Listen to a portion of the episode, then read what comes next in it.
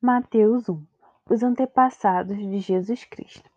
Esse é o registro dos antepassados de Jesus Cristo, descendentes de Davi e de Abraão. Abraão gerou Isaac. Isaac gerou Jacó. Jacó gerou Judá e seus irmãos. Judá gerou Pérez e Zerá, cuja mãe foi Tamar. Pérez gerou Esrom. Esrom gerou Rão. Rão gerou Aminadab. Aminadab gerou Nasson. Nação gerou Salmão, Salmão gerou Boaz, cuja mãe foi Rabi.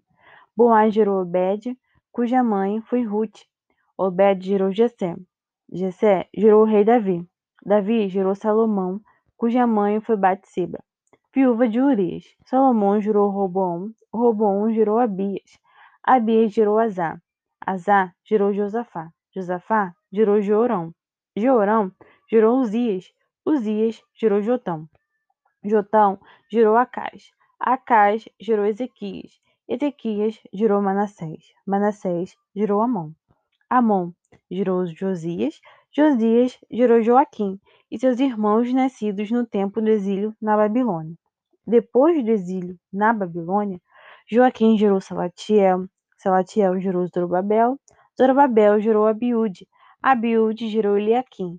Eliaquim gerou Azor. Azor gerou Sadoc. Sadoc gerou Aquim. Aquim gerou Eliúde. Eliúde gerou Eleazar. Eleazar gerou Matã. Matã gerou Jacó. Jacó gerou José, marido de Maria.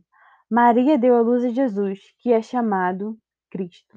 Portanto, são 14 gerações de Abraão até Davi, 14 de Davi até o exílio na Babilônia e 14 do exílio na Babilônia até Cristo o nascimento de Jesus Cristo. Foi assim que nasceu Jesus Cristo. Maria, sua mãe, antes estava prometida a se casar com José. Antes do casamento, porém, ela engravidou pelo poder do Espírito Santo. José, seu noivo, era um homem justo e resolveu romper a união em segredo, pois não queria envergonhá-la com uma separação pública. Enquanto ele pensava nisso, um anjo do Senhor lhe apareceu em sonho e disse: José, filho de Davi, não tenha medo de receber Maria como esposa, pois a criança dentro dela foi concebida pelo Espírito Santo. Ela terá um filho, e você lhe dará o nome de Jesus, pois ele salvará o seu povo dos seus pecados.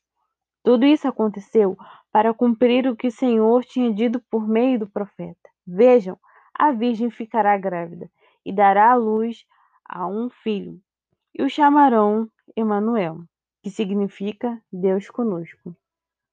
Quando José acordou, fez o que o anjo do Senhor lhe havia ordenado e recebeu Maria como esposa. No entanto, não teve relações com ela até o menino nascer e lhe deu o nome de Jesus.